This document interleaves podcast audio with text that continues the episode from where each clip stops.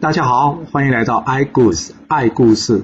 我喜欢听故事，希望故事能带给你想象力、思考力、判断力以及创造力。让我们一起来听故事喽！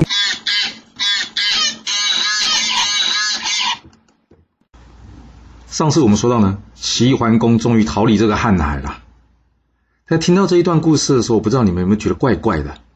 就齐桓公在被困瀚海的时候，他非常的担心。听起来好像没什么问题，对不对？因为军队被困嘛。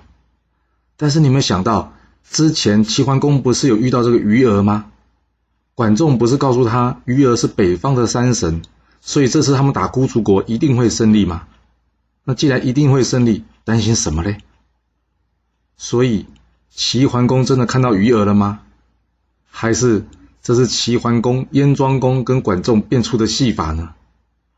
好了。我们先不讨论这个，我们接着讲这故事吧。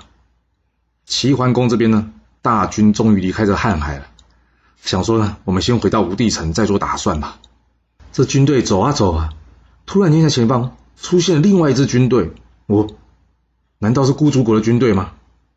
仔细一看啊，原来是席鹏啊！哎呀，这齐桓公很开心啊，因为他原先还在担心这席鹏会被困在瀚海死了，现在好了。大家都平安回来了，于是这军队呢继续往吴地城出发了。在往吴地城出发走着走着的时候呢，他们发现了，哎，怎么旁边有一大堆的百姓在那边跟他们一起走啊？齐桓公觉得好怪啊，于是呢，管仲呢就请人问一下，哎，这些平民百姓做什么？怎么跟他们一样往吴地城方向在走啊？老百姓哪会想这么多啊？他们一看到管仲在问呢，他们就告诉他了，哦。我们是孤竹国的，之前我们国君呢要我们到山谷避难，说呢等到他把敌人赶走呢，重新回到这吴地城，我们就可以回去了。前两天听说呢，我们国君已经重新回到吴地城了，所以呢，我们现在是要回家的。管仲一听完之后想，太好了，我有破敌之计啊！有什么破敌之计啊？他赶紧找这虎斑儿呢，找人假扮平民。为什么要找虎斑儿？因为虎斑儿也是三龙的一族嘛。这长相上应该是比较接近的，比较不会被人家一下子就发现出来了。虎斑儿的人呢，跟这些人民呢，一同回到了吴地城中。他跟管仲约好了，到了今天半夜呢，举火为号，什么意思？就是在城中放火了，由这虎斑儿开城，引这个齐军杀戮。这虎斑儿的安排已经结束之后呢，管仲命这个大军呢，将这吴地城呢团团围住，只留北门这边一个出口。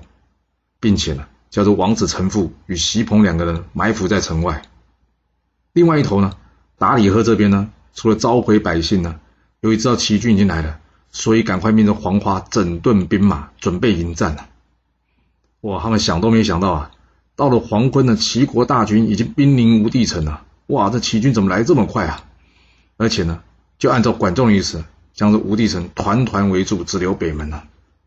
黄花将军呢，赶紧登城防守，并且叫大家呢紧闭城门。到了半夜，这城里呢突然间到处失火了。黄花将军呢身经百战，他知道糟糕了，一定是有人在作乱，赶紧去搜捕这作乱之人啊！但没想到就在这时候呢，胡班儿看准了机会，打开城门。这一时之间呢，大量的秦军呢冲进这个无地城，黄花将军才知道，哇，糟糕了！原来已经有人潜伏在内了，这齐军的数量实在太多了，势不可挡啊！于是他马上保护这个达里河呢，从北门夺路而出。没想到才刚出门没多久，就遇上王子成父还有席鹏的伏兵杀了过来。这前有王子成父啊，还有席鹏，后面啊有齐国的大军，达里河等人能怎么办？只能拼死一战呐！这黄花将军虽然英勇，但是双拳难敌四掌啊！齐军实在太多了，而这黄花将军呢，就在这场混战之中战败而死。另外，达里赫的宰相呢，乌律古也没躲过死劫。至于这达里赫呢，他最后被齐军抓到这齐桓公的面前。齐桓公在说明他的罪状之后呢，叫人把他拖出去给斩了。齐军至此终于平定了三龙之乱了。在平定了三龙之乱之后呢？齐桓公突然间想到：“哎，啊，这高黑呢？他不是跟这个黄花将军一起出去吗？高黑怎么能回来呢？请人打听高黑的消息，才知道原来呢，这高黑不愿意投降，最后骂贼而死啊。齐桓公呢，心中不免难过。哎呀，当初要是不叫他呢随军留用，可能这高黑就不会死了。他呢，觉得高黑实在非常忠心，所以决定回去之后怎么样，好好的褒奖他，奖赏他的族人。这燕庄公在团子山呢，听到齐桓公战胜的消息，哇，很开心呐，立即前来呢会见这齐桓公。齐桓公跟燕庄公说：“我们灭了这个令支还有孤主这两个国，哇，这两个国家占地五百里，哎，这一瞬间呢，就空出了五百里的土地了。我齐国是不可能跨进来管理此地的。我看就这样吧，这些地方就交给你来管理吧。”燕庄公一听，开开玩笑吧。你出兵来帮我，我都不知道怎么报答你了，还跟你要土地，没这个道理吧？这土地还是你的吧？齐桓公接着说了：“这地方太偏僻了，假设呢你不防守，到时候这龙族又会过来把它抢回去了。我看就这样了，这些领土就给你了，你好好的替周朝呢守护了这北边，就好像你的祖先一样啊。你的祖先少公氏不是也防守北边吗？你不要推辞了啦。要是呢你能把这边治理安定。”我呢也算是与有荣焉了，就这样了，说定了。于是呢，燕商公再三的怎么谢绝这齐桓公啊？安排完了之后呢，齐桓公怎么样？犒赏三军，就奖赏大家，大家吃顿饱饭啊，班师回国。啊。来到这葵之呢，鲍叔牙呢赶紧出来迎接啊。齐桓公看到鲍叔牙很开心啊，还称赞他，嗯，这次粮草供应无缺啊。就是大家吃的用的没有缺乏，都是仰赖着鲍叔牙的功劳啊！鲍叔牙，你算是大功一件了。之后呢，他请这燕庄公呢派人防守这葵之，因为我们前面讲过嘛，葵之是这三龙进出中原的一个重要的关口嘛。齐桓公既然已经帮他建立了关隘，所以当然要派兵防守了，以免将来三龙会打进来啊。这些事情安排好之后呢，齐桓公最后呢领了齐国大军回国了。由于这燕国国君燕庄公呢，非常感谢这齐桓公这次帮了他那么大的忙，还给他这么大片土地呢。他一路送着齐桓公啊，一直送，一直送，就没想到呢，竟然送出了燕国国境五十里，来到了齐国的国境啊。由于在当时啊，被送的人呢是不可以让主人呢离开自己国境的，不然这样的客就是客人非常的失礼的。燕庄公没想到自己这个动作呢，却害得齐桓公失礼了。他一时之间实在不知如何是好啊！那齐桓公呢，本来就是爱人家捧他的，看到燕庄公这么殷勤、这么忠心，当老大的也不好意思骂他吧？那他应该怎么做呢？要是你，你会怎么做？哦，你想都没想到啊！齐桓公非常大方啊，他竟然跟燕庄公说：“要不然这样了，简单，你既然送我到这里嘛，到这里之前的地方呢，全部送给你燕国了，这样。”就不算你送我出国境了，不是吗？燕庄公一听，整个傻了，怎么可以这样子啊？齐桓公说：“就这样了，不然你就算没礼貌，不好了。”哇，这燕庄公呢，再三感谢齐桓公啊。之后呢，他在这个地方呢，建了一座城池，并取名燕留。什么意思？就是燕国呢，要留下齐桓公这个美德啊。哦，齐桓公听到这个更是开心了。自此战呢。燕国拓地五百五十里啊，瞬间成为北方的大国啊。而在齐桓公回国的途中呢，他经过这个鲁国，还记得之前鲁庄公有说要跟他一同参战吗？这鲁庄公一听到齐桓公得胜回来呢，特别出来呢迎接着齐桓公。齐桓公看到，嗯，这鲁庄公也很忠心，嗯，我是老大，得表现出老大的样子了。于是呢。他将这次呢从三龙那边得到的财物呢，一半都送给这个鲁庄公。哦，鲁庄公想都没想到，怎么会收这么大的大礼啊？赶紧谢谢齐桓公啊！那收下了齐桓公礼物呢，心里一想，哎，也不能没有一些回报吧？嗯，齐国最重要的人是谁？就是管仲了。他知道呢，管仲在齐国跟鲁国的边境呢有一块封地，所以呢，他找人去帮管仲去筑城。嗯，原本是想要拉拢管仲的。但是鲁庄公的这份心意恐怕是用不上了。怎么说呢？因为没多久，鲁庄公病逝了。那鲁国的政局会怎么样呢？不用怀疑，我们前面已经讲那么多了。通常一个国家呢，只要国君一死呢，要是后事或是权力分配没安排好的话呢，接着呢，马上就是一场大乱斗了。没错，鲁庄公有三个小孩：公子班、公子启以及公子申。他将这位置传给了老大公子班。虽然他三个儿子呢没有意见，但是鲁庄公的兄弟呢却是虎视眈眈呐。这到底是怎么回事啊？原来是在鲁庄公生前呢，鲁庄公的妈妈文姜啊，还记得文姜是谁吗？就是那个与齐襄公乱伦的女生啊。这文姜不是一直希望鲁庄公跟齐国的关系要和好吗？所以呢，他要求这鲁庄公啊。娶这个齐国的姜氏为妻，这个妻子呢就叫做哀姜。鲁庄公呢根本不喜欢这个女生，为什么？再怎么说也是齐国杀了他父亲鲁桓公啊，所以鲁庄公呢表面上对哀姜非常礼貌，但私底下呢完全不理会这哀姜，跟着哀姜呢没有生下任何一个小孩。而这破碎的婚姻呢，却让鲁国的政局呢出现了天翻地覆的变化。这要怎么说呢？因为他想都没想到啊，这哀姜啊，竟然与他庶出的哥哥啊，公子庆父发生了外遇。哇，这两个人做这些见不得人的事，该如何是好呢？你以为坏蛋做了坏事会想要自己把自己改好吗？不是，通常是啊，想要把好人给除掉。没错，这公子庆父自己干的坏事呢，却想要除掉这鲁庄公。但是呢？鲁庄公是一个小心的人，哪有那么容易得手啊？于是，公子庆父哀姜，还有鲁庄公庶出的弟弟公子叔牙，他们三个人呢，便在私底下聚集成同党，一直在找机会呢来暗算这鲁庄公。这机会终于来了，为什么？鲁庄公的身体一天不如一天呢。鲁庄公也知道，他大概来日无多了。他假装呢，请他庶出的弟弟公子叔牙来。他问这叔牙：“叔牙，你觉得我这国君的位置应该要交给谁比较好啊？”没想到这叔牙呢，你想都没想，他呢就大力推荐这公子庆父。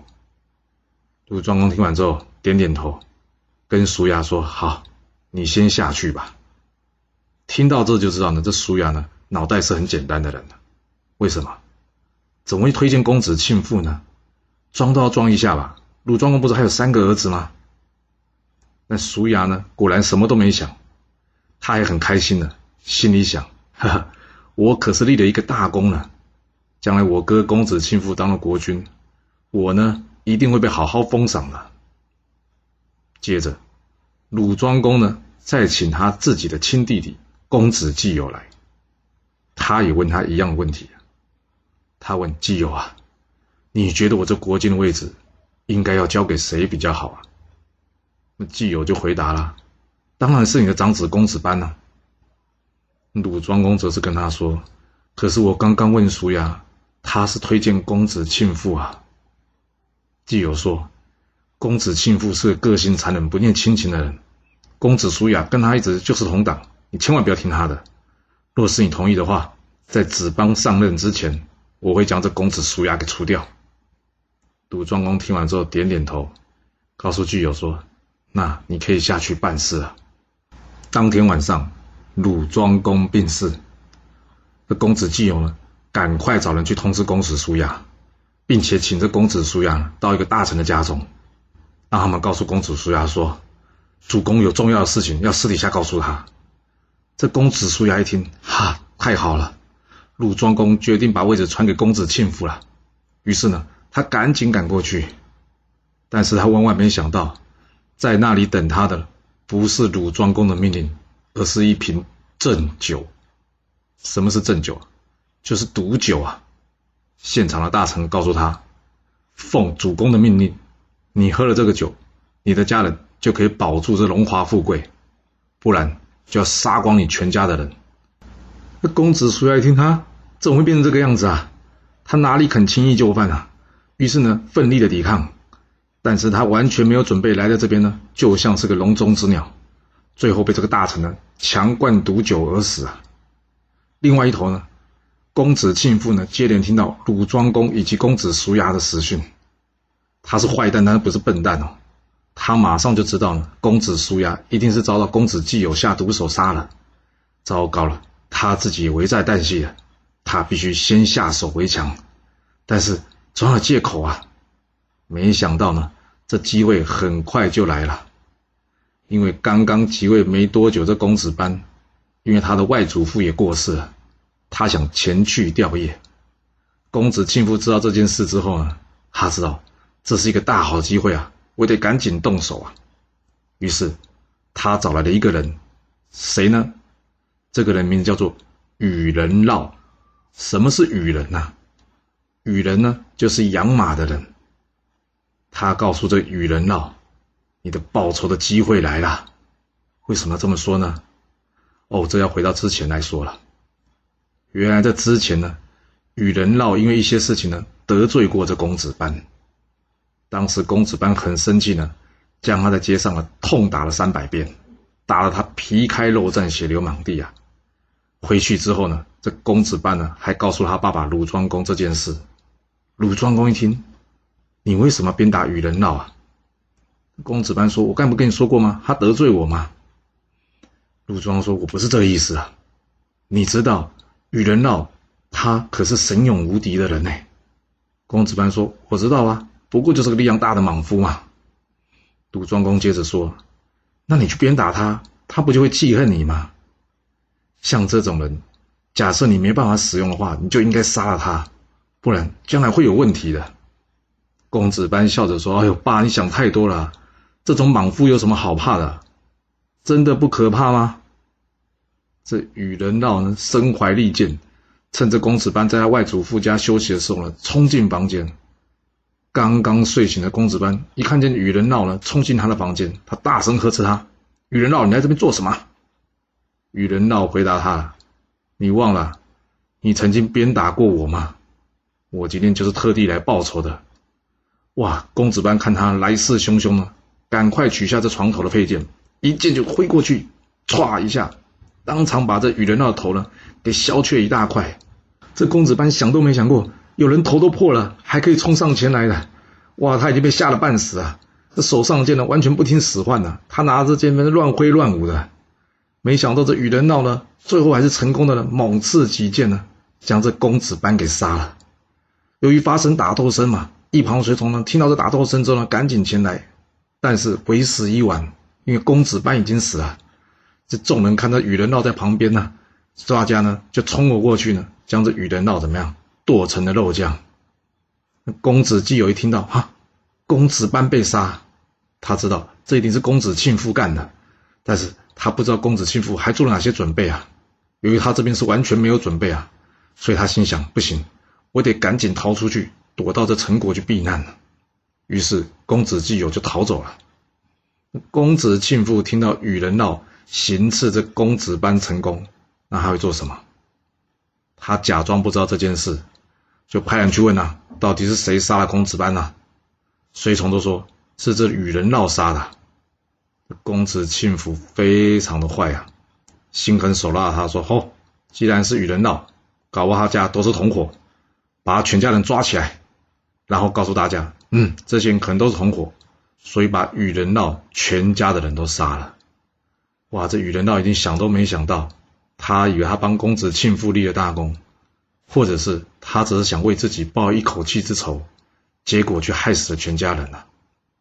这公子班一死，哀姜接着问这公子庆父啊：“哎，已经没有国君了，要不你就自己继任接任国君吧？”公子庆父说：“不行啊，鲁庄公还有两个儿子啊，公子申跟公子启还在，现在不是时候啊。”哀姜说：“那要谁来继任呢？”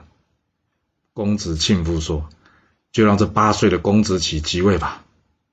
这公子申的年纪比较大，我怕他不听话。准备好了之后呢，公子庆父立公子启为新任国君，是为鲁闵公。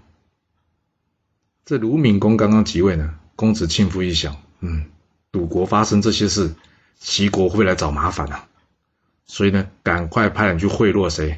齐桓公身边的重臣树雕啊，要这树雕呢，在齐桓公面前呢，帮他说几句好话，免得齐桓公呢出兵攻打鲁国。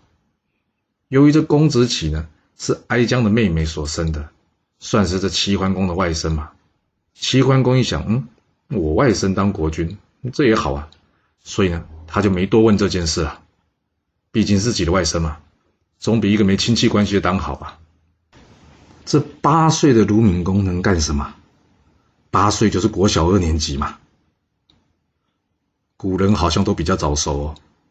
这八岁的鲁闵公呢，知道这公子庆父不是好东西，但是呢，害怕他权力太大，加上内部呢又有哀姜在帮着公子庆父，所以呢，这八岁的鲁闵公呢。想出了一个好方法，什么方法？他假装呢要与他的舅舅齐桓公结盟。这新君上任，跟大国结盟，稳定国势，没有什么不对的。所以，公子庆父呢，也就没有多怀疑了。其实他应该要多怀疑的，八岁小孩怎么会想这么多事呢？这鲁闵公一见到这齐桓公啊，他用他的小手拉着这齐桓公的衣角。哦，这齐桓公也厉害哦。知道他拉他衣角不是在跟他玩哦。齐桓公问这鲁闵公有什么事吗？鲁闵公私底下呢，把这庆父的恶行呢，全部告诉这齐桓公啊，希望齐桓公呢能帮他的忙。齐桓公一听，嗯，你鲁国哪个大臣最贤能呢？鲁闵公说是我的叔子公子季友，可是已经逃到陈国了。齐桓公接着问他。那为什么把他找回来呢？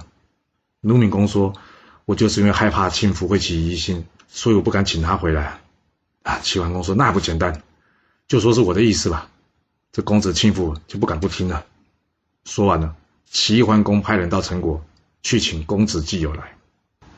他让这公子季友呢跟鲁闵公一同回到这鲁国，并且让公子季友呢担任宰相之职啊。到了冬天。齐桓公呢，虽然觉得事情已经安排好了，不过他还是有点担心呢。为什么？因为他的外甥实在是年纪太小了。于是呢，他派出他的大臣仲孙角，他告诉仲孙角：“你去鲁国呢，问候一下我的外甥鲁鲁闵公，顺便了解一下公子庆父的状况。”这鲁闵公一看到，哇，他舅舅派这个大臣仲孙角来了，他哭得稀里哗啦的。连话都没办法好好说。